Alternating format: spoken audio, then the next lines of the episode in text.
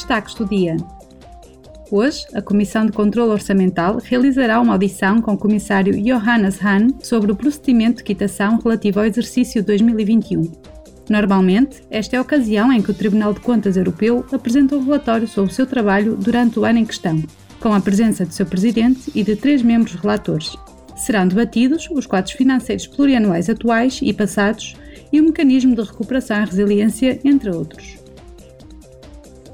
A Comissão de Controlo Orçamental votará também um relatório anual sobre a proteção dos interesses financeiros da UE. As autoridades nacionais têm agora muito mais responsabilidade no que toca a esta proteção, devido à introdução do mecanismo de recuperação e resiliência e à aplicação dos planos nacionais de recuperação e resiliência.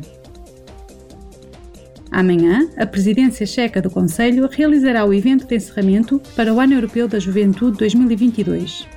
Durante este ano, o Parlamento organizou atividades e iniciativas centradas nos jovens em todos os Estados-membros, tendo por objetivo capacitar os jovens e incluí-los nas tomadas de decisão europeias e nacionais. Os eurodeputados garantiram um complemento de 8 milhões de euros para os programas Erasmus+, e o Corpo Europeu de Solidariedade para apoiar as atividades do ano.